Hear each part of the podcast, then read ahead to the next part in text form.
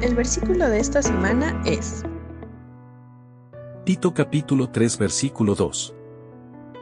No deben hablar mal de nadie, ni discutir. Deben ser amables con todos y mostrar humildad en su trato con los demás. Tito capítulo 3 versículo 2.